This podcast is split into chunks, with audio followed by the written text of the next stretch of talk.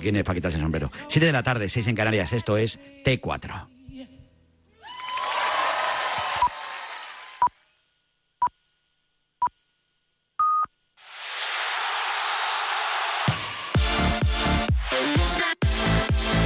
Ràdio Marca Barcelona, la ràdio dels esports. Ràdio Marca. 89.1 Ràdio Marca. Tribuna Marca amb Joan Prats.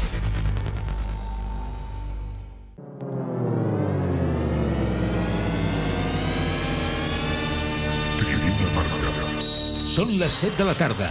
Benvinguts a Ràdio Marca. Comença el Tribuna Marca amb un home que li agrada el futbol, estima el ciclisme, s'emociona amb el bàsquet, gaudeix amb el motor, vibra amb el tennis, es diverteix amb la natació i, si li queda temps, juga a les caniques. És Sportsman, és a dir, Joan Prats. Què tal? Com esteu? Molt bona tarda, benvinguts al Tribuna Marca d'aquest dijous. Continua el Tribuna Marca at home. Aquests dies eh, des de l'estudi del meu menjador. Segueixo aquí amb tots els eh, integrants de la redacció del Tribuna Marca des de casa seva un dia més per fer-vos companyia amb aquesta situació que estem vivint extraordinària per culpa del maleït eh, virus. I perquè ens volem distreure una mica, anem a parlar de futbol i especular una miqueta, perquè el Barça està molest amb la Lliga.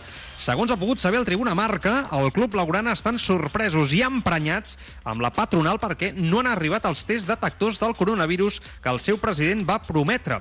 Tots els equips de primera divisió han rebut els seus i, de fet, han permès detectar positius a clubs eh, com l'Espanyol, el València o l'Alavés. Però a Can Barça continuen esperant. Tot i això, segons hem pogut saber als despatxos del Camp Nou, no existeix intranquil·litat, ja que cap jugador de la primera plantilla presenta cap símptoma fins al moment, encara que tal com ha quedat demostrat els últims dies, això no vol dir que no tinguin cap cas. Marc Truco, bona tarda, com estàs? Hola, què tal? Bona tarda. Molt Carlos bé, molt Rojas, bé, bona estupendo. tarda. Estàs molt bé, molt bé. Carlos Rojas, bona tarda, com estàs també? Què tal? Bona tarda. Molt bé, doncs eh, el Barça, Truco, l'únic club que, que no té els tests del Covid-19. Eh? Eh, bueno, no sé, s'hauran perdut pel camí, eh, no sé què, què haurà passat. Eh, és veritat que realment, avui llegia un article de l'Ernest Folk al Diari Esport, el, el director del Diari Esport, que deia que per què els eh, eh, jugadors de primera i segona divisió, aquí, per aquí, ser el aquí. fet de futbolistes, han de tenir Aquí. aquests tests de, de, del coronavirus quan la gran majoria de, de ciutadans no els tenim ja a la nostra disposició. De fet, no en queden i la, i la sanitat ho està contestant. Ja quan truques, quan dius eh, que, que tens aquests símptomes per telèfon, ja et diuen no, és que no, no, no, et puc, eh, no et puc dir absolutament res perquè no tinc el test ja disponible, no?, en aquest sentit, perquè els futbolistes sí que ho tenen Clar. i els ciutadans de peu no. Tot i això, els, els, els eh, futbolistes del Barça també són ciutadans com nosaltres, segons sembla. Sí, però, però, però, és a dir, per què els futbolistes són uns privilegiats en aquest aspecte? Per què ho han de ser? Això ningú ens ho ha explicat.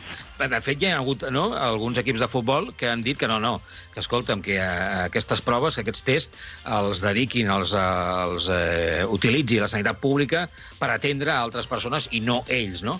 Eh, no ho sé, això algun dia ens hauran d'explicar, aquest eh, privilegi suposat en casos extrems com el que estem vivint ara mateix dels futbolistes, que ja en general, com a mínim, a primera divisió ja sabem tots que són bastant privilegiats en general, ja, no? Bé, Jo- aquesta és la situació, Carlitos. No, sí, que yo básicamente decir que creo que, al respecto a lo que comentaba Marc, pienso que tiene mucho que ver Tebas, ¿no? Entiendo que ha sido la propia liga la que, ha- la que se ha encargado, ¿no? De, de- de conseguir estos test. No sé si a través de la sanidad pública, si ha sido a través de una clínica privada, no lo sé, lo desconozco, pero sí que es cierto que, eh, a pesar de, como tú bien, de- bien decías, que el, que el, bueno, al final los futbolistas también son ciudadanos, ya no es que nosotros tres tengamos que tener también el test, es que las, hay personas que realmente tienen síntomas que, como tú dices, ¿no? que no pueden hacerse el test. Al final no es porque sean futbolistas, no es por atacarles, que porque sean iconos públicos, sino porque hay gente que realmente podría tener el COVID-19 y que no recibe estos test por, la, por el desbordamiento ¿no? que està viendo ahora mismo en, en la sanidad. A més a més, perdoneu, és que igual pixo fora de test, eh? però eh, torno a insistir en el mateix. En general són persones privilegiades, per començar, econòmicament, que el seu tancament o el, seu, eh, el fet d'estar reclosos en la seva casa o a les seves cases, segurament que és una situació eh, millor favorable i més atractiva que la de la majoria, que tindrem cases més petites, més fosques, sense jardins ni terrasses, etc etc. però és que, a més a més, aquí és un igual pixo fora de test, fins i tot igual aquests tests se'ls poden comprar ells o se'ls poden pagar o, o no sé de quina manera se'ls poden fer quan hi ha una gran majoria que potser no i els necessita, com diu el Carlos. És que jo crec que, a més a més, és un fet en el que crec que la imatge dels futbolistes professionals i de, la, i de la Lliga es- es- està quedant com el cul. Valors esportius per davant de tot. Com a mínim, si ho fas, que no se n'enteri, tu, la, la població. És la notícia, sens dubte, del dia respecte al futbol, respecte a aquest Barça, l'únic equip de primera divisió sense aquests eh, Ts, alhora aquesta sensació de, com dèiem, d'injustícia en comparació, un agravi comparatiu amb la resta de ciutadans amb aquesta situació que està vivint el país. Un tribuna marca que avui us acompanyem fins a dos quarts de nou, amb tertúlia vintage de nou a les acaballes del eh, programa. Eh, portem, eh, ahir vam estar parlant amb Pedro, amb Pedro Delgado eh, i amb el José Manuel Oliván eh, sobre Indurain. L'altre dia vam parlar de la NBA, amb Michael Jordan, els Bulls dels 90, amb el Raúl Fuentes i l'Albert Molinari. I avui, atenció, perquè parlarem dels set mundials de Michael Schumacher un mite que malauradament ara es troba en una situació física doncs, eh, molt dura no? després del seu accident i recordarem els millors moments de Schumacher en una tertúlia on estarem amb el Francesc Rossés, eh, company de Televisió de Catalunya, el Pablo Juan Arena, l'home que més en sap de Fórmula 1 de Ràdio Marca i la Mar Jiménez, que també estarà amb nosaltres, la, la noia experta en motor aquí eh, del Tribuna Marca. En un dia on, eh, més enllà d'aquesta notícia que us estàvem comentant del coronavirus i el, la manca de test en la plantilla del Barça, avui els companys del Diari Sport han publicat que l'Inter de Milà només vol diners per Lautaro Martínez. El davanter argentí té una clàusula de rescisió de 111 milions d'euros entre l'1 i el 15 de juliol, però ara mateix és inaccessible pel Barça. La prioritat del club laurana era incloure diferents jugadors a l'operació, futbolistes que han interessat a l'Inter darrerament, de moment, però a Milà han rebutjat aquesta opció i només contemplarien un acord econòmic. Tot i això, a Can Barça continuen confiant que amb el temps acabaran accedint-hi.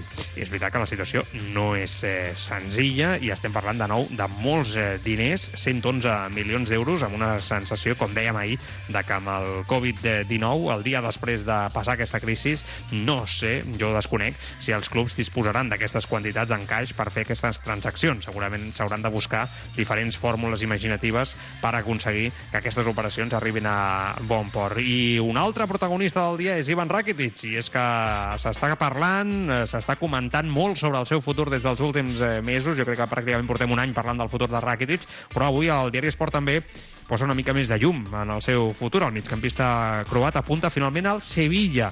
El jugador li sedueix la idea de tornar a una ciutat que s'estima molt, on té família, i el Barça té la necessitat de vendre abans del 30 de juny. Tot i això, les converses entre els dos clubs ara mateix es troben en una fase molt preliminar. El jugador, però, sembla convençut, ja que va rebutjar una oferta de la Juventus el passat mes de gener. El quadre transalpí va pactar 42 milions d'euros amb el Barça i fins i tot el mateix Rakitic li agradava la proposta econòmica turinesa, però finalment va sentir que Itàlia no era el lloc on continuar la seva carrera i va apostar per continuar a Espanya. És curiós, Carlos, tot això, perquè si aquestes informacions eh, que es publiquen avui a la premsa esportiva són certes, crec que estem parlant de, de nou d'un nou escàndol en gestió esportiva.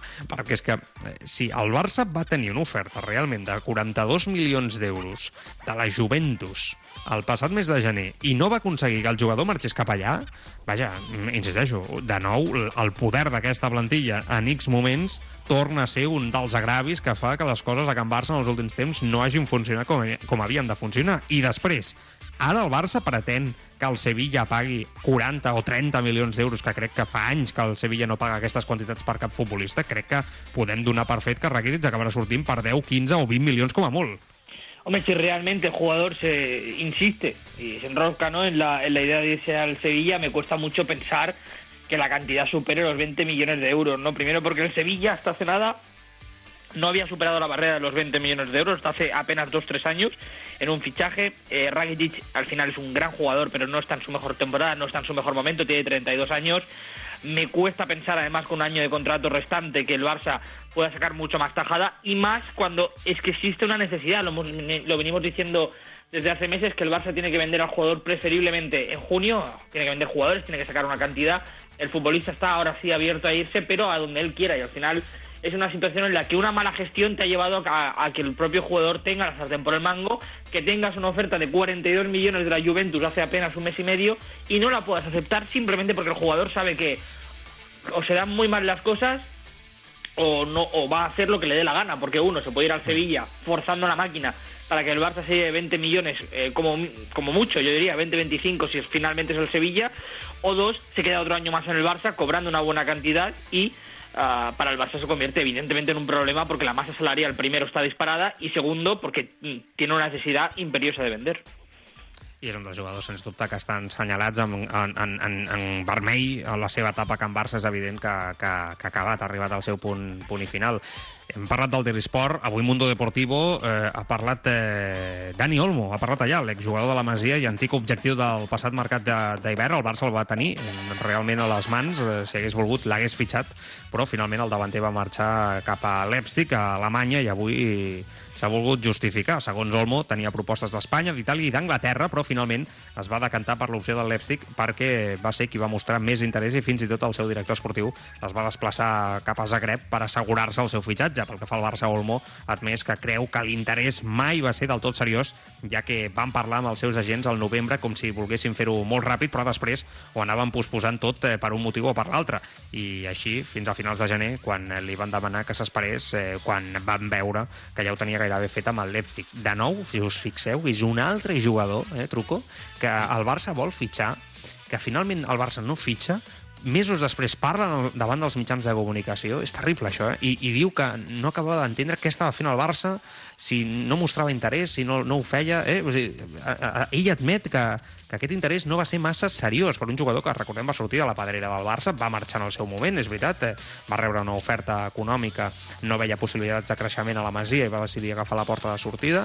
Per mi un error perdre, sens dubte, Dani Olmo en aquell, en aquell moment i, i més? buscat. Ell públicament torna a dir no, que el Barça, al mercat, el va tractar d'una forma estranya, no? sense acabar d'anar per ell, marejant la perdiu. I, I jo, per mi, això denota de nou que, que el Barça no tenen clar què volen i, i, i quan ho volen.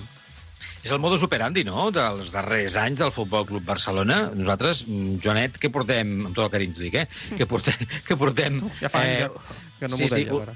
uns, uns quants anys eh, al peu del canó, eh, ja fa temps que estem veient una manera estranya de moure's el Barça en el mercat d'hivern, d'estiu, i perquè no n'hi ha més, que també ho fa, en general ho faria com el cul, tant per fitxar com per vendre. Aleshores, que no sé què dir-te ja, perquè, a més a més, tu que has tingut l'oportunitat d'entrevistar gent que ha estat a dins del Futbol Club Barcelona en el procés, no?, o en la selecció de possibles jugadors i que ens han explicat coses del, del funcionament intern, eh, no, és tot sí, molt estrany, no? Llavors hi ha moltes incògnites que, que no sabem, que estan a l'aire i que podien explicar, potser, el perquè del mal funcionament del Barça a l'hora de moure's en el mercat, com aquest cas, i altres que podien posar darrere. És que no sé què dir-te ja. Sí, fins i tot sap, sap greu repetir-ho tantes vegades, Sí, però, clar, però és- és- perquè és, és, jo crec que ja està molt... Sí, és un déjà vu i jo, jo crec que la gent sí. està molt conscienciada de que les coses a Can Barça a nivell esportiu els últims temps s'han fet de, de forma horrible, no? a nivell de planificació esportiva, que és aquesta paraula que, que a vegades repetim tant i ens fem tan pesats, no? tots els periodistes esportius, però que, que cal, crec que cal recordar-ho, però sobretot perquè no es cometin els, els errors del passat, no? Eh, Que vingui Neymar, que vingui d'etapa... Sí, Neymar, mare de Déu. No sé, m'insisteixo, jo crec que és important... Eh, Neymar troba'l, troba a París. A veure si... Busca'l per allà, a veure si el trobes. A les últimes hores també s'ha parlat molt del possible interès del Chelsea en Felipe Coutinho. Ahir ho, ho explicàvem aquí al Tribuna Marca. Ahir també ESPN ja vam poder veure les primeres crítiques contra la incorporació del brasiler. és brutal. Va ser per part de Frank Leboeuf, ex defensa del conjunt blu, que va assegurar que no en tenia aquest interès, ja que el Barça i el Bayern, el rendiment de Coutinho ha estat discret i en aquesta demarcació el Chelsea ja té molts jugadors joves en projecció. L'exjugador va rematar dient que ell dubtaria molt sobre aquest eh, possible fitxatge. És curiós, Carlos, perquè nosaltres portem també tota la temporada dient el Chelsea, quina passada, és un dels equips eh, amb millors jugadors joves que estan triomfant, no? Tenen eh, amb molts jugadors, insisteixo. Jo crec que 5-6 jugadors joves que poden ser de lo milloret a Europa si segueix amb aquesta evolució i Frank Lampard els hi dona, els hi dona minuts i, i curiosament, no? Eh, s'interessen per Felipe Coutinho, que segurament és l'altra cara de la moneda, un jugador que ja té té una certa edat, en aquest sentit, té 28 anys, no? Em sembla 27, em sembla, si no Sí, m'equivoco. sí, 27 sí, per- no me equivoco, tenia son 28, no? 28, ¿no? Sí. 27, creo, no? Sí, 27 28. És un jugador ja consagrat, pel qual s'han 27, pagat 27. molts, eh, mol, molts, eh, molts diners, vull dir, allunyat de la figura del jugador jove, en futur, talentós, que és el que està fent el, el Chelsea amb, amb, Frank, amb, Frank, eh, amb Lampard, no?, al, al capdavant. Eh, Em fa la impressió que el Chelsea es complica la vida sempre amb aquests fitxatges que li acaben fent més mal que una altra cosa. Sí, es que es un, es un equipo que normalmente ya en general, eh, de forma interna, no ha habido mucho debate sobre los encargados, diferentes encargados de la dirección deportiva del club en los últimos años, pero sí que es una parcela además la de extremo, ¿no? que yo creo que ahora mismo no necesita del todo reemplazo. Es cierto que el Chelsea ne- tiene que acometer varios fichajes porque al final con lo de Hazard no han podido no han podido sustituir bien, ¿no? Pero el equipo ha quedado bastante bien compensado. Sobre todo yo creo que si tuviera que fichar un atacante del Chelsea sería un delantero, ¿no? Que es lo que más necesitan, pero me cuesta creer que ahora mismo Philippe Coutinho tenga un, un lugar ¿no? in- imprescindible en cualquier proyecto de, de Inglaterra en realidad, porque si te pones a mirar, a lo mejor solo podría tener hueco como titular indiscutible ahora mismo en el, en el Arsenal y quizá el Tottenham, ¿no? si se van ciertos jugadores. Por tanto, creo que es un fichaje del todo innecesario para el Chelsea y, y sinceramente creo que al Barça le va a costar mucho le- colocar a este jugador, porque ya se puede hablar de esa, de esa forma. ¿no? Yo creo que ya el objetivo es colocarlo de la manera que sea antes de que se convierta en un problema aún mayor.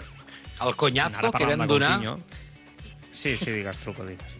El conyazo que vam donar amb el Coutinho, eh, per fitxar-lo, Sí, sí. tot, la, tot el colabrot de Coutinho, la pasta, i mira com ha acabat la cosa, eh? Ot- otro más. Horrible, És horrible. No, és un jugador, jo, jo pràcticament me'l posaria en el, en el número 1 de decepcions de fitxatges consolidats de la història del Barça. Eh? Em- Em sembla que és un jugador que venia sent un crack mundial, el Liverpool, Mm. decidit a tenir els millors moments de la seva carrera esportiva a Can Barça, i ha estat un fracàs total, sobretot perquè jo crec que el barcelonisme s'ha trobat amb un jugador amb una mentalitat molt fluixa, incapaç de suportar la pressió de l'elit, no? Eh, però tampoc no, no només el Barça, sinó el Bayern de Múnich, és veritat que està molt bé, és un club molt familiar, el Bayern de Múnich, no? però després el seu rendiment futbolístic tampoc ha acabat de quallar, per tant, eh, jo crec, jo ja ho vaig dir en el seu moment, a mi em feia, em feia la impressió que hi havia una mica de relaxament, de relaxació per part de, de Felipe Coutinho des del punt de vista de que, bueno, escolta, ha passat també amb altres jugadors al llarg de la història, eh? signen el seu gran contracte, no? la pela és la pela i et veus ja doncs, que tens la vida solucionada i això t'acaba influint en la implicació laboral. Doncs eh, jo recordo el cas de Kaká amb el Madrid, no? Eh, eh, a mi em recorda bastant aquest cas de, de Coutinho. Eh, És, és curiós el tema de Coutinho perquè estava llegint ara Luis Fernando Rojo a, a marca.com que, que sempre té grans articles no? i molt bones informacions al Luis Fer i, i explica per què aquella llegenda no, de, que venim, jo crec que venim escoltant des dels últims 10 anys més o menys de que els jugadors, els grans cracs d'Europa per poder fitxar pel Barça doncs es rebaixen el sou no? eh, i el Luis Fer en aquest, en aquest article que el trobeu a marca.com explica com eh, el Barça eh, fa un truquillo eh? no, Digue'm, truco. digue'm, què? no, fa un truquet eh, especial per eh, que de cara a l'opinió pública no? i el jugador doncs, faci aquest gest i acabi de quadrar salarialment els sous de tota la seva plantilla. Sabem que els límits salarials a Can Barça han estat una gran preocupació en les últimes temporades i el que fan és, els, eh, els primers 4 anys sí que rebaixa el sou al jugador respecte al que cobra en el seu club, sigui en el cas de Coutinho al Liverpool, sigui en el cas de Neymar, si hagués arribat ara al PSG. El, el, recordo el cas de Cesc quan va venir de, de l'Arsenal, no? també, que es va rebaixar, o de Mascherano, també, quan va fitxar pel Barça, també es va dir en el seu moment tot això. No? Doncs ells, el que, els primers 4 anys no, de contracte, el que fan és eh, fer una rebaixa molt substancial respecte al seu contracte, i a l'últim any, quan acaba aquest contracte, ho reben tot de cop, el que, el que s'han estalviat. Aquest és el truco de l'aventura eh, que fa el Barça per, eh, per dir que el, el jugador doncs, eh, doncs, eh, es rebaixa el sou per fitxar pel, pel Futbol Club Barcelona. Ho explica el Luis Fer, eh? és, és molt interessant. Curioso. Eh, ho, ho, sí, bueno, eh, a ver, es una argucia Sí, no, no, eh, tiene ¿no? todo el sentido, ¿eh? No, no es ni mucho menos criticable, al contrario. No. Si finalmente cuadras números, claro es que está perfecto. Sí, lo que nos deja claro es que cuando escuchemos la, la historia de que ¿no? de que un jugador se rebaja el sueldo por fichar por el Barcelona, pues ya sabemos que, que se rebaja el sueldo los primeros cuatro años, porque el quinto lo va a cobrar todo de golpe, ¿no? Al final lo, O sea, lo, que al eh, final- lo contaremos, los fichajes los explicaremos a lo NBA, ¿eh? Eh, Cada año cobrará esto, ¿sabes? y el monto Sí, total del, del traspaso será esto. Vamos a tener que explicarlo así, con tantos eh, agujeros y, y- y formas, ¿no? De, de cuadrar números. Yo te digo una cosa, ojalá tuviéramos la transferencia de la, la transparencia, perdón, de la NBA. A mí me encantaría, vamos, yo creo que el fútbol funcionaría mucho mejor y las comisiones, agentes, todo quedaría muy claro, estipulado como tiene la NBA. Eh, yo creo que el deporte europeo, el fútbol europeo, más, más que los otros deportes, básicamente tienen un ejemplo en las ligas norteamericanas a nivel de transparencia total y, y- y un ejemplo a seguir. No lo hacen porque no interesa, es evidente. Es evidente que no, que no interesa tampoco a los propios dirigentes de las grandes organizaciones del fútbol. Eh, ni federaciones, ni ligas, eh, ni FIFAs, ni UEFAs. Entiendo que, esto ya va bien y, y para adelante, ¿no? Entiendo que se vive mucho mejor teniendo el control absoluto sobre la situación y dejando un interrogante sobre cualquier materia económica y después pasa lo que pasa. Y en épocas de crisis como la de- del 2008, donde el fútbol sufrió mucho, pues se vio lo que, lo que había detrás, ¿no? Que, no era nada, era una pantalla que, la tirabas abajo, truco, i no havia nada, no havia res. I ara que estem en una situació de, que sembla que entrarem en una altra crisi econòmica, Déu no vulgui, doncs eh, a veure com sobreviu el futbol. Ja. Sí, sí, no, no- té no- respostes ja, truco. No, és que... És que no, no, et veu preocupat i se't veu atent al, al, al, al, al Tribuna Marca d'avui. Sí, sí, se't veu molt, molt implicat. Sí. No, no, però és que... Ja, ja, ja, No, és a dir, com que vosaltres jo, ja teniu jo el ritme... molt bé. De, això, no, no, truco, tranquil, jo ho porto molt bé tot això de treballar des de casa tots l'equip. No, no, ho porto molt bé. Ho porto... Estic molt tranquil.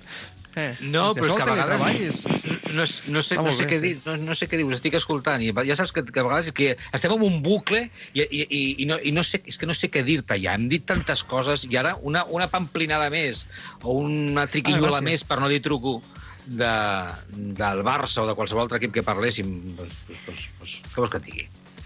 És interessant. No tinc- no tinc paraules. Eh, perquè això, això, això del teletreball, eh, jo ara ja parlant del, del, del maleït virus, que ara el truco ens donarà quatre dades eh, a partir d'avui cada dia al Tribuna Marca sobre el maleït virus, però sí que és veritat que al final jo tinc la sensació de que és impossible treballar així. O sigui, eh, eh, està, és, està molt bé, és molt modern, tot el que tu vulguis. Jo crec que com a una opció en X circumstàncies eh, està molt bé, no? Mm, per empreses X que facin i desenvolupin X eh, eh, eh, feines en el seu sector, mm, en un treballador, dos, deu, no sé, el que sigui, no? Eh, per facilitar la vida dels treballadors, però com a norma, no? Com a norma, tots treballant així, jo, per mi, crec que genera una manca de capacitat per poder generar la feina enorme. A nosaltres ens està costant un- una barbaritat, i, i no ho dic pel programa de ràdio, eh? ho dic per la confecció, per, per tot el que fem també a l'empresa, etc. està sent molt difícil, les coses com són.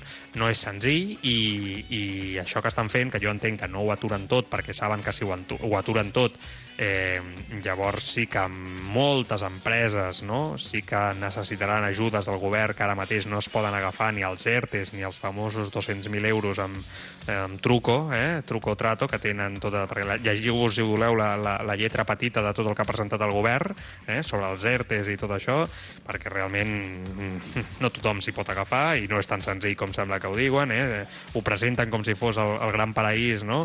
davant d'una situació i polítics que, que sembla que, que, que parlen d'una forma, no? com si tinguessin la gran solució al problema i que donen suport als ciutadans, la paraula està molt bé, omples eh, minuts d'informatius, però després la que rasques una mica t'adones que darrere no- és tan fàcil i que només alguns, curiosament, alguns que són dels més grans, són els que es poden agafar aquestes, eh, aquestes eh, fórmules, no?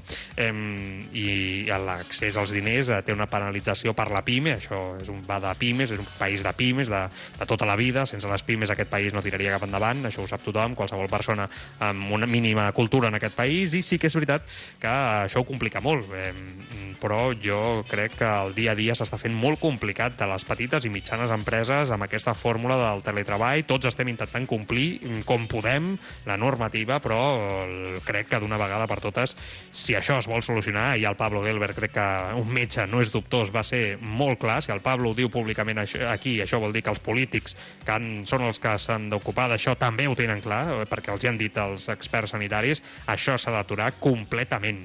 O s'atura tot, o, o així és impossible anar. Mm, És la, la realitat, és impossible rendir i això sí que ofega dia a dia, perquè no rendeixes igual, a les petites empreses que són les que estaran eh, més exposades i en conseqüència, òbviament, també als treballadors. Al final, això, eh, el treballador, òbviament, jo sóc un gran defensor dels drets del treballador, però va de que si l'empresa no hi ha empresa, si l'empresa no s'aguanta, el treballador, òbviament, no, ja no existeix, no?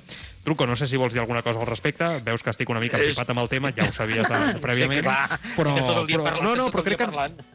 Sí, però crec que nosaltres tenim una responsabilitat pública de dir-ho, eh, perquè, perquè queda molt bé quan el president del govern ho diu i jo no, no és que tingui res en contra d'aquest president de, del govern, de fet al meu Twitter veureu que recentment l'havia ajudat eh, per algun discurs en la prèvia de- d'aquesta crisi, però, però crec que mm, no s'ha d'enganyar la gent, és, és lleig, és lleig. Eh, jo què vols que et digui, Joan Prats? Respecte a la informació del virus i el que pugui passar, ara, ara repassem algunes dades, però jo crec que, primer, punt 1, potser és que no ho saben tot, punt 2, entenc que des de l'administració pública hi ha una responsabilitat que et fa mm, comentar segons quines coses i quines altres callar-te-les, perquè dir-les potser seria pitjor i es provocaria el caos, no? eh, un estat d'alarma real, no?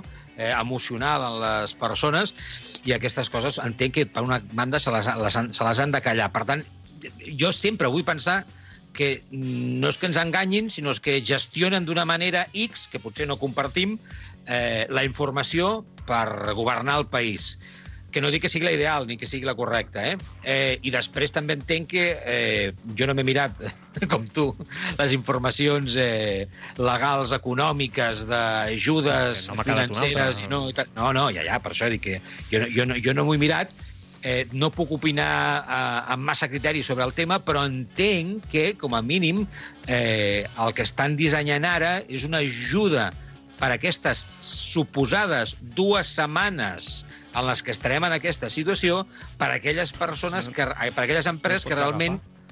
No, no, jo no, ja, ja, ja, aquest és, aquest és un altre. Si no aquest pots és... agafar aquestes ajudes, perquè, No, perquè sí, que ja les sé. empreses que estan fent teletreball ja es queden sense excusa per agafar-se aquestes ajudes. Amb el que et diuen això, i tu et quedes amb una cara de pas d'amoniato que dius... No, ah, vale, que sí, que vale, sí, però que ja, vull dir ja, és ja, que ja construiré una fàbrica. Que segur que no, que dic que segurament està pensat per uns casos en concrets perquè aquestes dues setmanes hi hagi Exacte. alguna eina per part de l'administració per tirar això cap endavant. Ara, crec que la situació és molt més complicada que mm, aquestes dues setmanes, que un parèntesis de dues setmanes, no? com tu ja bé eh, dius i critiques i anuncies, no? eh, anirà per llarg i les conseqüències seran Home, molt més lògica. complicades. I aquí és on segurament se suposa que hauran de venir unes altres ajudes. Ara, estic d'acord amb tu també que al final per la gran majoria, que en aquest cas, com dius tu, són les petites i mitjanes empreses, seran les que, Que estan menys en es el mateix podran... sac que el, del, dels treballadors. Sí, sí, és sí. molt important això, això clar. Exacte, exacte. Jo sempre, jo sempre els ajunto, perquè és que, Però és que- tots el mateix vaixell. Però és que això passa ja en general, sense estar en la situació en la que estem. Eh, qui, és, quin és el gran gruix no? eh, social i econòmic que acaba pagant els impostos, no? que acaba mantenint tota l'estructura, no? les petites i mitjanes empreses i la classe mitja. No? És, mm, això, això és així, no? I les ajudes són o per realment els que estan en una situació dantesca, no? de que no tenen aigua, No, no, tenen i que ajudi. Que no tenen... Sí, no, no, eh, val, val, val, però vull dir que les ajudes al final es limiten en aquest sector realment necessitat o, com deies tu, els que estan a l'altre costat, no? Els que són grans corporacions que tenen a milers de treballadors i que poden, suposo que, ràpidament justificar Ah, sí? que les pèrdues de forma immediata són Ah. eh, estratosfèriques. Els serveis en aquest país són molt importants, són molt importants. A les empreses de serveis n'hi ha 50.000, i més ara amb l'era digital, vaja, és, és, és, un, és un boom en aquest sentit. Totes aquestes empreses en el seu dia a dia, a dia d'avui, estan perdent molts clients i estan, i estan deixant de poder rendir econòmicament, però alhora han de mantenir totes les nòmines dels seus treballadors perquè els ERTEs no permeten que s'agafin en segons quines... Eh, els ERTEs que han presentat no, no, no permeten que, que, que puguin presentar-los eh, i que l'Estat es faci càrrec dels diners de- d'aquests treballadors, d'aquests sous. Llavors, eh, d'aquesta manera, l'únic que aconseguiran és que aquestes empreses es descapitalitzin i que després hagin de fer eh, mm, la cara dolenta de la moneda, que és l'ERE, eh? que, que, que això ja és, és més dur Però- pel, pel treballador i Ja. us asseguro que també per l'empresari. Per. Per tant, mm, clar, és que és molt fàcil sortir allà i semblar que has solucionat el planeta Terra, no? Eh, dir quatre coses, però després quan eh, els sindicats van, van, van amb un cabreig aquests dies espectaculars, eh? Vull dir, només cal llegir eh, a, als experts en aquest sentit i no m'estranya. Jo insisteixo, jo no sóc economista, però aplico només una lògica que és amb la qual us parlo cada tarda d'aquí, davant d'aquest micròfon, amb la màxima humilitat i amb la nostra experiència. I jo penso, particularment, que les coses s'estan fent de forma molt malament. El missatge que sembla que aquest govern vol presentar és eh, sí, estem a prop de les persones, no cometrem els errors del 2008 amb el govern de, del Partit Popular i econòmicament eh, com es va inflar el mercat, no? Eh, I a mi em fa la impressió que l'error és molt semblant. Eh, jo, per suposat, per sobre de tot poso la salut. Per això dic que crec que el que s'ha de fer és parar-ho absolutament tot, aturar el problema i després tornar a engegar. Perquè si no es fa així, la conseqüència després, el dia després, a nivell econòmic, pot ser un forat tan gran en les uh, petites i mitjanes empreses que, vaja, el poder precisament de les grans empreses serà encara més gran del que teníem abans. Curiosament, el que crec jo que diuen que aquest govern, a priori d'esquerres, no vol, no? Això dic jo. Vaja, no sé. Mm, dades del maleït virus eh, que tenim avui. Alguna Sí. cosa que la gent Home. hagi de conèixer, truco ràpidament? Unes, unes quantes, no sé si la saben, les morts a Itàlia pel brot del coronavirus han pujat eh, aquest dijous ja a 3.405, després que s'hagin produït de Déu. 427 en les darreres 24 hores. De fet, d'aquesta manera, Itàlia s'ha convertit ja en el país del món on hi ha hagut més defuncions a causa del virus per davant de la Xina, que recordem és el lloc d'origen de la malaltia. Eh, dades més properes, eh, a casa nostra. Bueno, comencem a Espanya i Catalunya, perquè han augmentat també les xifres de morts i contagiats pel coronavirus. Les persones amb el Covid-19 a tot l'estat són ja més de 17.100, eh, gairebé 17.150, segons les darreres dades oficials. Són 3.400 i escaig més que fa 24 hores. 3.400 i escaig més que fa 24 hores. De fet, hi ha 939 pacients que estan ingressats, gairebé 1.000, a la UCI. Això sí, en contrapartida, 1.100 han rebut l'alta mèdica. De fet, si mirem dades ja més concretes dels hospitals catalans, s'ha donat l'alta fins aquest dijous a 82 persones afectades eh, de coronavirus. Mm, Dades mm, d'altes, és una notícia positiva, en plena crisi, no amb totes aquestes xifres negatives, és una i positiva, en plena crisi sanitària pel coronavirus. Eh, eh, recordar, però, també que al mateix temps, ja que estàvem parlant no, de, del que pugui passar, eh, avui justament la premsa es fa ressò de diferents veus que estan parlant clarament sobre que el tancament o l'aturada parcial que estem com a societat eh, realitzant i patint, doncs serà més llarga. Bargalló ha anunciat que no hi ha data de retorn, per exemple, a les escoles perquè el confinament s'allargarà, i després veus autoritzades que ja diuen que es pot trigar 10 dies a assolir el pic de casos de coronavirus. És a dir, que encara falten 10 dies per arribar al pic més alt. I després tota la baixada, no? que tampoc serà el dia següent, sinó que, que trigarà. Per no parlar de dades que no cal, no? si vols, de, de, de, eh, de ERTOs i de, no? de grans No, no. empreses com la Nissan, eh, que estan No, afectant a milers de treballadors. No, no, ja hem tancat la carpeta de pals eh, al govern i les seves accions. Eh, però bé, són dades, eh, com veieu, dures, preocupants i que la cosa encara encara està... El que deia el poble, eh? és que no hi ha més. És que, I i si, si el, la sanitat ho diu públicament i no li fan cas tampoc al govern, bueno, pues clar, ja veieu per on, per on van els trets. Eh, la pregunta que ens hem de fer és si, si realment el missatge aquest de que primer va la salut, no? Eh, abans que, que altres mesures econòmiques i, i, i és veritat el que diuen, jo no ho tinc tan clar. Però bé, eh, ara deixem el maleït virus i, i de nou anem amb el futbol. Avui a Marca us estem explicant que el Barça ja ha decidit que vol renovar García Pimienta. El tècnic del B està fent una bona feina al grup eh, 3 de la segona B, on el seu equip eh, és segon, encara que amb només 3 punts d'avantatge sobre el sisè. Recentment s'havien produït eh, les primeres converses entre les dues parts i, segons us estem explicant a Marca, aquestes van ser positives, de forma que els despatxos del Camp Nou consideren que no hi haurà problemes per allargar la seva vinculació a les properes setmanes. Tot i això, el Barça haurà d'afanyar-se, ja que García Pimienta acaba el seu contracte el proper 30 de, 30 de juny. I un altre entrenador que encara ha de solucionar el seu futur és Mauricio Pochettino. L'entrenador argentí no ha descartat tornar a Newell's Old Boys en un futur, en uns 10 anys, segons ha explicat en una entrevista. Pochettino, a més, ha explicat que li agradaria fer-ho de la mà de Leo Messi, que també havia expressat la seva intenció d'acabar la seva carrera al seu club. T'imagines, Carlos? Els dos allà junts a Newell's. Newell's no havia somiat amb res semblant la seva vida. Me cuesta creer que sean 10 años, ¿eh? por eso que yo creo que Messi en 10 años Sí, con mucho, 42, 43 años dudo que siga jugando al fútbol. No sé yo si Pochettino en 10 años estará en Newells. Yo creo que me ha sonado más a una forma amistosa de decir que no, ¿no? decir, bueno, sí, eh, porque le preguntaron en una entrevista si iba a estar este año eh, o próximamente, y él decía, mejor en 10 años, ¿eh? prefiero que vuelva Bielsa y luego ya voy yo. Así que, que bueno, ha sido más una forma simpática, ¿no? De decir que ahora no. Mm, ¿A qué edad se retiró Mara- Maradona? Déjame decirte, lo busco. Pero bastante mayorcito, ¿eh? También. Yo creo que 37 o 38 37 años, sí. años. 37 años. Sí, sí, sí. Me acuerdo perfectamente que, que vamos, eh, estuvo haciendo después los últimos años un eh, periplo un poco arrastrándose, perdón la expresión, pero un poco así, ¿no? Tendría que ser, su mejor forma. Si tuviera que ser con la de Maradona, lo de Messi tendría que ser ya para dentro de 4 o 5 años, ¿eh? o sea que no lo de 10 años eh, complicado. Un altre que als últims anys tampoc va estar al seu gran nivell és Ronaldinho Gaucho, que continua a hores d'ara a la presó de Paraguai. De fet, eh, segons les últimes informacions, l'exjugador s'estarà com a mínim una setmana més juntament amb el seu germà. L'advocat de Dinho, Sergio Queiroz, ha explicat en una entrevista a O Globo que el brasiler haurà d'estar-hi com a mínim fins que s'auditin els seus mòbils, un procés que està previst que duri una setmana. Tot i això, les mesures imposades pel govern del país a causa del coronavirus podria ajornar aquest procediment i Ronaldinho podria hauria d'esperar encara més, eh, més setmanes, per tant sembla que això, això va per, per llarg. Eh, ja saps, eh, Truco, que l'advocat Sergio Queiroz eh, va ser el que va dir públicament que Ronaldinho era tonto, el seu, el seu propi advocat, fa un parell o tres de setmanes. És una estratègia, és una estratègia totalment... Sí, li van preguntar, però per què ha fet això Ronaldinho? I va dir, no, és que el meu, el meu client és tonto, no s'entera del que fa i del que deixa de fer.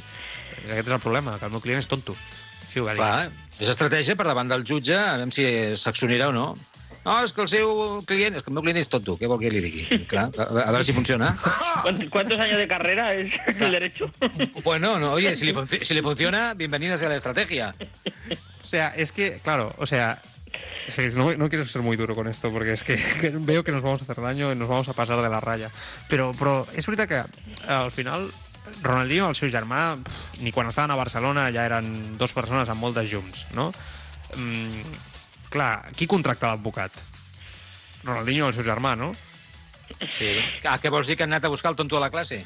No mundo. O, o, o el col·lega de fiestas? No ho sé, no ho sé, desconec, però clar, no, no tinc massa fe en que aquest home sigui el superadvocat que els traurà de la presó al Paraguai. Em, és que recordem que Ronaldinho, tu, ja ho vam dir, eh, però m'agrada aquest tema, ho sento, no puc evitar. Recordem que, que est- tu saps, no, Truco, per què estan a la presó, ho saps perfectament, no? O no? I tant, i tant, sí, sí, sí, sí.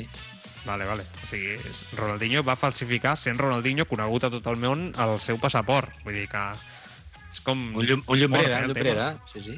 Sí, és que... I, i, i tota, tota la ciutat estava de, plena de cartells d'ell amb la foto que havia posat en el propi passaport.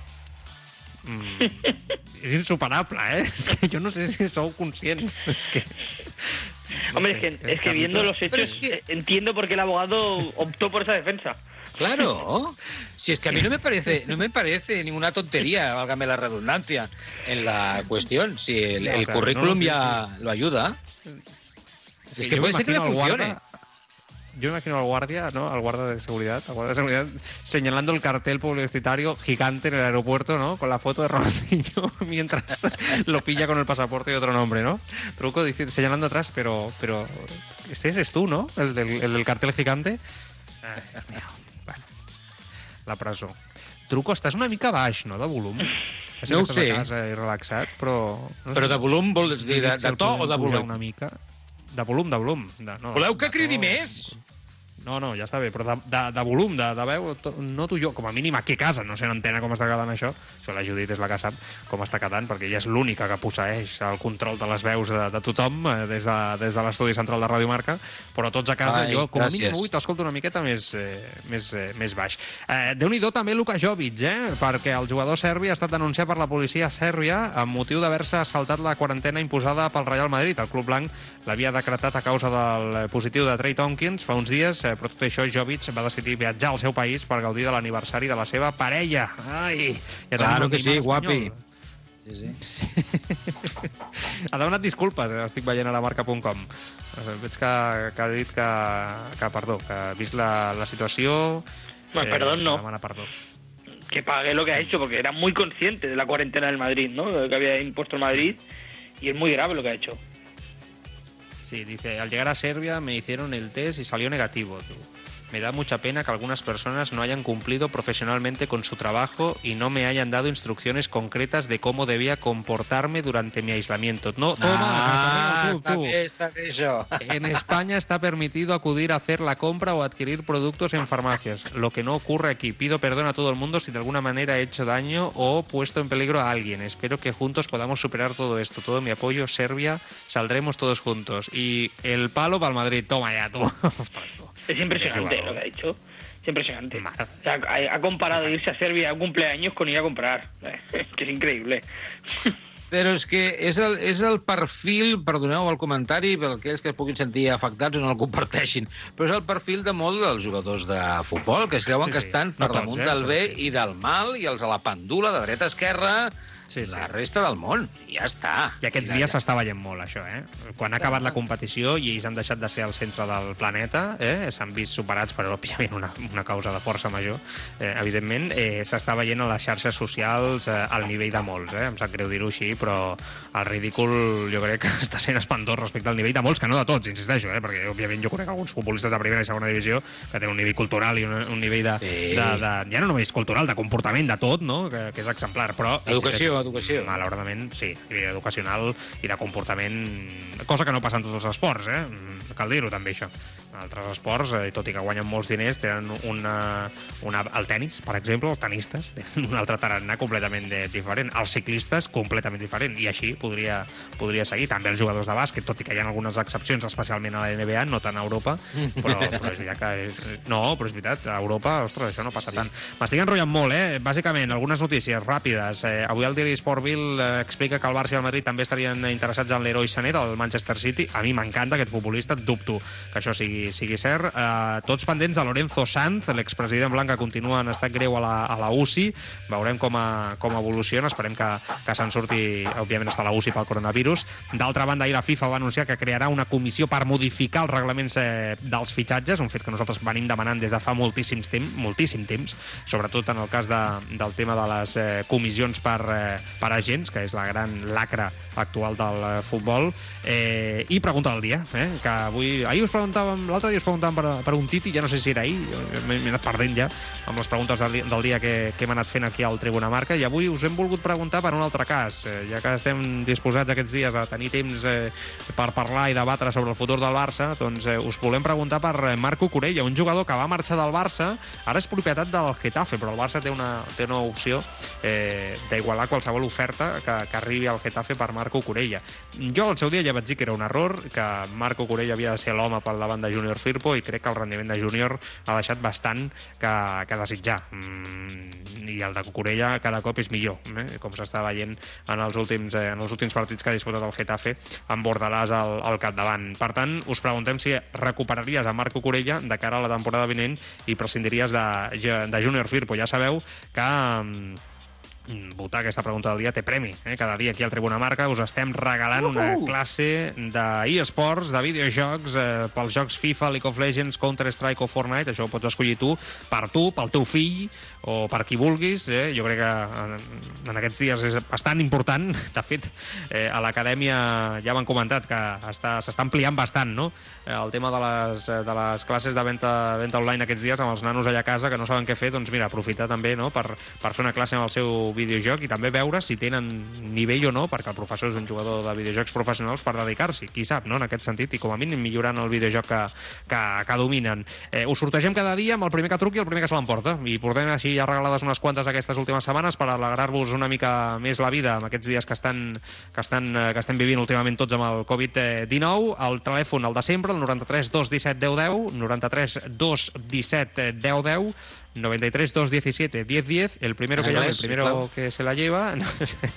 No, i ara eh, el Carlos em diu els percentatges d'aquesta pregunta del dia, així la Judit té temps per agafar el telèfon eh, i agafar les dades de, de, qui hagi tru, de qui hagi trucat el primer, que s'emporta aquesta classe gratuïta. Dades, recuperaries a Marco Gorella de cara a la temporada vinent i prescindiries de Junior Firpo. Carlos, què diu la gent? Hoy ha estado un pelín más igualado que otras veces, el 79% de la audiencia, a pesar, a pesar de todo, ha estado muy claramente, ¿no? muy inclinado hacia el sí, recuperaría a Marco Curella y prescindiría de Junior Firpo, el, por tanto el 81%, el 21% ha votado que no. Hay unos cuantos comentarios, Jordi Albi, Albi no Alba, nos dice, de, de fet jo li hagués dit a Cucurella sí o sí. Òscar dice, prescindiria d'Alba, Manu Cabrera, però no és possible, no? David Rambé nos dice, sí, però no ho faran. Prefereixen gastar 30 milions que a 6. Aquesta directiva va així. Gerard Cortés dice, mil voltes, però és que em dóna la sensació que fins i tot aquí M és molt millor. Juan dice, però no es donarà el cas perquè el Getafe farà efectiva la recompra això no és així, però bueno. Eh, I el Betis. I Gin Rey Ginkin fes una ¿Cómo? enquesta que surti també l'opció de Alba. ¿Qué has dicho? ¿Cómo, cómo has dicho que se llama el oyente? Eh, joder, es que es un poco difícil. Gin, Gin Rey Ginkin. No sé si... no. Ah, vale, vale, espera, espera. Es Nin, Rey y él mismo se ¿no? pone de mote Ninkin. De Rey. ¿Tincantón? ¿LinkedIn? ¿LinkedIn? LinkedIn. Nin Rey Ninkin. ¿Linkin Park? Es- Es un trabalengua. Linkin Park, diu. Esto es el Señor de los Anillos, ¿no? Sí, sí. El que, un Linkin enano. Park? Un enano, no, no, Linkin, del... Linkin Park és un, és un grup de Que música. un sí, grupo de un grup, música, És un grup. No, no, dic a l'oient, a l'oient. Ah, Era no, no, no sé, Park. yo- sí. Es un juego de, palabras porque él se llama Nin Rey y No, decidió sí, que. Rey en inglés es King, pues se puso Ninkin. sí. Pero ¿es un bot o es una persona? No, bueno, es un de- bot. O sea, no es un bot, yo creo, o- vaya. Ah, no sé, no sé. Yo descubrí que algunos bots de estos eh, que después desaparecieron se dedicaban a comentar nuestras eh, preguntas habitualmente. Se lo pasaban bien, eh, criticándonos eh, Sí? por el contenido. Sí, no ho sabies, això, Truco? Pensava que t'ho havia explicat, no? No, però jo, jo pensava que... eh, Ja, però jo pensava que eren oients, com si diguéssim, no? Eh, de- D'algun sector determinat d'opinió que iban a por nosotros, que això... I, i eren això- bots. I super respectable, eh? Ens encanta que aneu a per Sí, nosaltres. de forma no, guai, per òbviament, no ens per agradiu això. perquè si no ens, fa, ens farà mal. Però, però sí, que és, eh, sí, sí que és cert que, de, bueno, alguns d'aquests bots, doncs, eh, que, que habitualment ens contestaven, no? I, mi personalment. Crec que el Carlos també algun cop li havien dit alguna cosa a la xarxa. o- Sí, habíamos eh, respondido a un, un par, que ya por cierto Sí. ya no nos escriben. Ah, No, no, que, es que, Barça, que, los- que las cuentas están... Que las cuentas ya no están, no existen ya. No, no, ya, ya, sí, ya lo sé, sí. Por eso digo que ya... Curioso que justamente coincidió, ¿no? Con el con todo aquello. Fue Bartomeu, no vols dir? Sí, sí, bueno, s'està investigant a veure que, qui ha estat. Ja, ja, ja, ja sé, va, va, va per aquí el tema. Val, val, val, ok, ok. Sí, sí, sí. Bueno, Molt bé. va, cara, creu i portada, som-hi. La cara i la creu.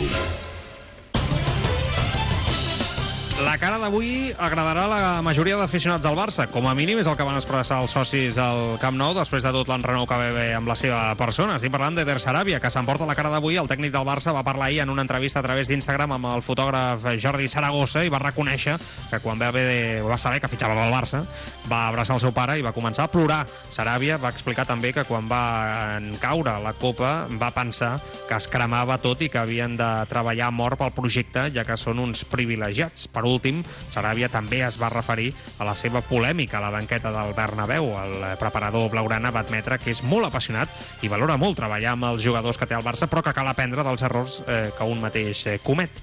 M'agrada el to de Saràbia, a mi cada dia m'agrada més, la seva personalitat, la seva alegria, la seva sinceritat, la seva maduresa i m'agrada perquè no es casa amb ningú. Jo crec que serà un molt bon entrenador de futbol quan li toqui dirigir algun equip i en exclusiva. Uh, la creu d'avui és per el vídeo de Marco Asensio a Instagram. El que dèiem abans, els futbolistes. El futbolista mallorquí va gravar-se un vídeo colpejant una pilota contra la paret del seu jardí. L'atacant madridista estava calçat amb botes de futbol molt a prop de la seva piscina, un fet que ha molestat el Real Madrid pel risc evident que això comporta. A més, cal recordar que Asensio encara s'està recuperant d'una lesió molt greu que va patir el passat estiu.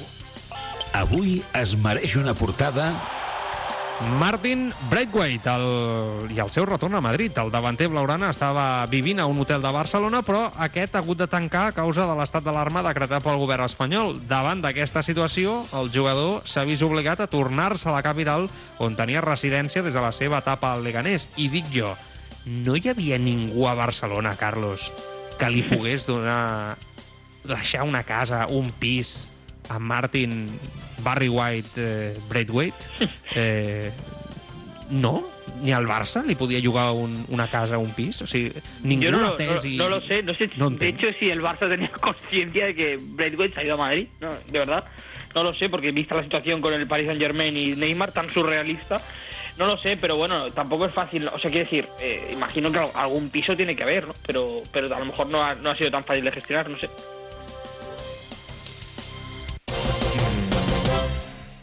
Més enllà del futbol.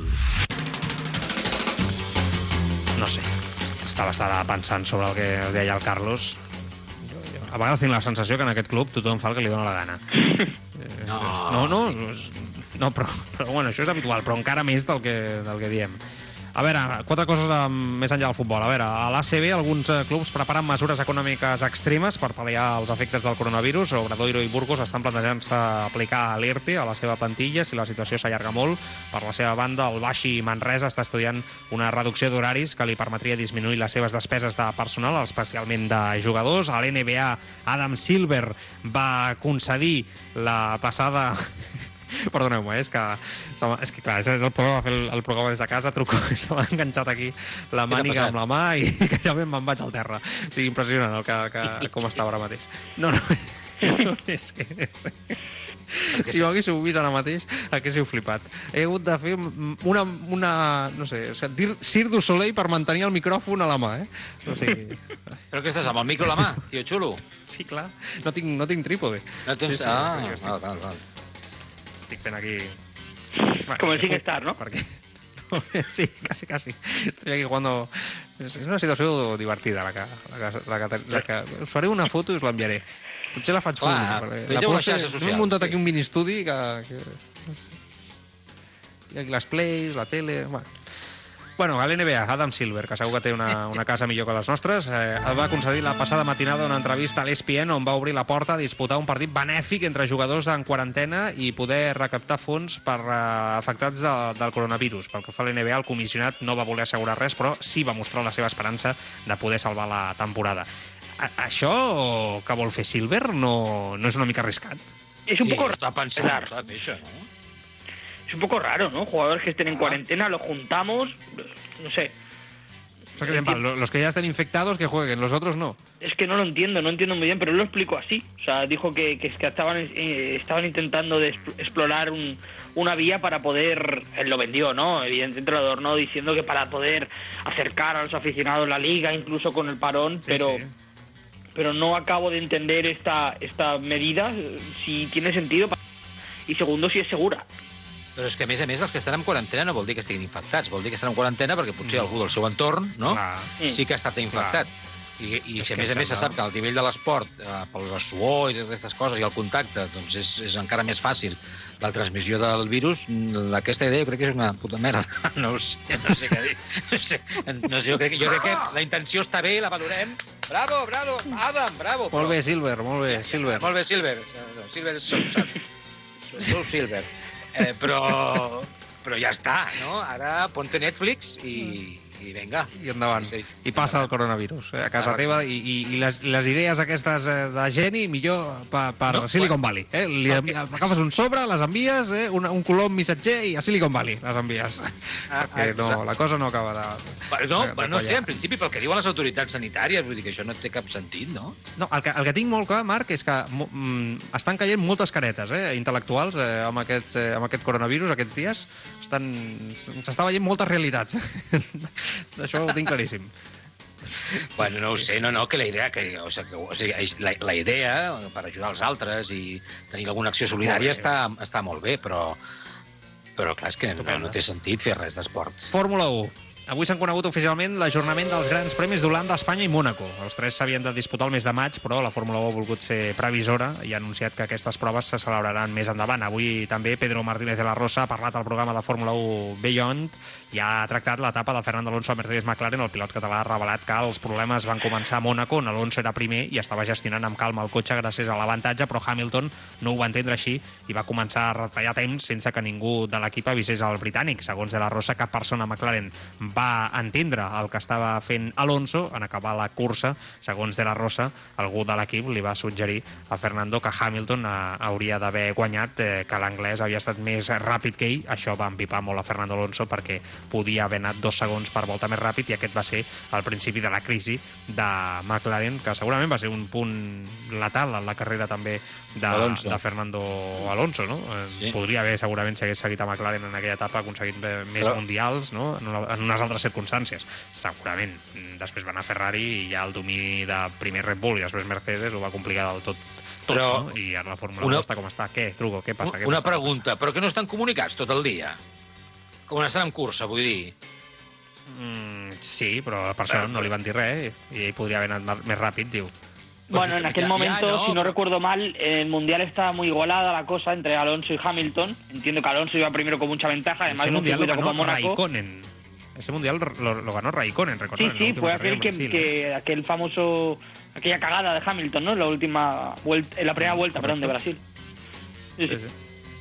Va, anem amb pregunta punyetera, som-hi. La pregunta punyetera. Voldrà allargar Ronaldinho la seva estança a la presó de Paraguai per així evitar el contagi per coronavirus? Avui no et pots perdre Les pèrdues milionàries del Barça a causa del coronavirus. Segons explica avui el periodista Toni Frieros, el club calcula que perdran un voltant de 60 milions d'euros a causa de l'aturada total del Futbol Club Barcelona com a empresa. De fet, està previst que per primera vegada des del 2011 el club blaugrana no podrà complir amb el seu pressupost d'ingressos i entrarà en números vermells, un dèficit que no ha estat eh, permès pels estatuts del Futbol Club Barcelona i que haurà de corregir segurament en la següent eh, temporada. Fixeu-vos, eh? I a sobre, amb reconstrucció de l'equip, del primer equip, i amb l'espai Barça allà al mig. Mm, drama. I ara, el Tribuna marca la notícia friki dia. Atenció, friquis de DC. Eh, Digue'm, digue'm. Sona la, la, sona la, la, la sintonia d'ET? Anem a parlar de, de DC? Sona ET? Sí, porque no sabíamos qué poner de DC. ¡Oh, no! ¡No! Pero, pero, ¿qué ¡Paña, os pasa? paña! ¡Lo estáis los dos muertos! Eliminados, game Pero- over. ¿Qué me estás contando? Pero, pero, pero estas nuevas generaciones... No, hombre, a no ver, pero bien, ¿eh? quiero decir, quiero decir, si fuera de Batman, pues pondríamos la de Batman o la de Superman, pero es que era de Black Adam, ¿sabes? Tampoco. Claro, claro, pues haber puesto a Hello Kitty también, porque no tiene nada que ver una cosa con la otra. Pero, pero, pero la ¿cómo me genérica, pones esta a es la ET? genérica de cine, no de ET concreto. Pero, pero- Es la genérica de cine. Mira, cállate, Carlos Rojas. de verdad. De verdad. Vaya excusa, es la genérica de digo, ah, No, vale, no, en vale. serio, en serio, Bueno, que no sabemos qué poner de DC. Ah, claro que sí, hombre. Bueno, eh, tenim novetats pel que fa a DC, pel que fa a Black Adam, com deia el Carlos ara, i és que l'actor Dwayne Johnson continua preparant-se físicament per interpretar aquest paper en una pel·lícula que començarà el seu rodatge el proper mes de juliol. Molts fans han estat especulant sobre el seu paper a l'univers eh, DC, però de moment Johnson només ha revelat que la pel·lícula serà d'orígens del personatge i que hores d'ara, tot i el desig dels fans, no s'està preparant eh, cap enfrontament amb Superman en un futur, que és el que Jo- molaria, no? De, dic jo, vaja. Sí, Què? home, és, que és, és com que és estrany, no? Però en altres casos, amb, amb, amb villanos, no? Que no sé com es diu en català villanos, ara, no ho sé. Eh, els, els ha sortit bé eh, que facin la pel·lícula de Black Adam, no? És a dir, van fer la, el, el, com es diu aquella del relàmpago, el que és l'heroi en positiu que lluita contra Black Adam, el... Shaz- Shazam, no? Shazam. Ah, Eh, sí, buf, ostres, exacte. em costa, eh, aquest tio, aquest, aquest tio se'n fa difícil. Ja, bueno, eh, i aleshores que faci una pel·lícula sobre un, un villano, encara que sigui amb el Dwayne Johnson, és estrany, Villano però en com que algunes... català és Vilà, perquè ho Vi, sàpigues. Vilà? Vilà? Vilà. Molt bé, Vilà. Eh, doncs és estrany, però a DC li ha sortit bé, no? Algunes, pel·li... algunes no totes, pel·lícules amb, amb els dolents de, de la història, no? I deixa'm dir-te, ja que parlem de DC, com a comentari, i per tocar una mica la pera, eh, estic veient a HBO la sèrie aquesta de eh, Doom Patrol, em sembla que es diu. i, i no em desagrada, eh? Està, està millor que fins i tot altres sèries de DC que, que són una mica patarró. Aquí os lo dejo. Ja ho intentaré. Ho intentaré, eh? però no tinc massa fe. Però Val. ho intentaré. O sigui, totes les sèries de DC costen, eh? Totes les sèries estan Yo, a mí. Eh? a mí lo que me sorprende es que Dwayne Johnson esté machacándose, como ha dicho, para interpretar este papel. O sea, Dwayne Johnson. Más. sí. Más aún, quiero decir, si, si el rodaje comienza en julio, entiendo que se está machacando desde ya. Me parece un poco, ¿no? Premedito, demasiado pronto, vaya, para, para empezar. Bueno, no, Espera, perquè crec que tenim, tenim a la Mar Jiménez ja en línia, que de seguida ens explica cosetes a la seva secció sobre dones i el món de l'esport. Eh, Marc, com estàs? Bona tarda. Hola, què tal? Com esteu? Molt bé, Molt bé. Res, aquí. Mira, eh, Sí, podem uns dies sense sortir de tarda, no? on? Sí, Molt bé. dit, El "Posa, Joan Prats Què, què fem avui? fa- El Joan Prats et fa entrar per parlar de Black Adam, que tu saps qui és perfectament, Sí. no? Sí, sí, sí, Sí, sí. sí, sí, sí, sí. sí, sí. cada Black amb Adam. idea, no? I què en penses Eh. de I Dwayne Johnson? Bueno, doncs, uh, molt professionals. Mm, Sí, sí, sí. Sobretot quan No, sí, es sí. barallen. Sí, no, bueno, no, no sé qui són. O sigui, ara ho Ah, estic aquí... mira, Estic ja. investigant. Una, Bueno, una avui la Mar estarà ara amb la seva secció i després es quedarà amb nosaltres per fer la tertúlia sobre Michael Schumacher, tertúlia vintage avui amb el Francesc Rosés de Televisió de Catalunya, el Pablo Juan Arena i la, i la Mar Jiménez, però abans eh, parlarà de- d'aquesta secció de, de dones eh, esportistes que hagin trencat barreres i que anem repassant eh, setmana rere setmana, o pràcticament totes les setmanes, al, al, tribuna, al tribuna Marca.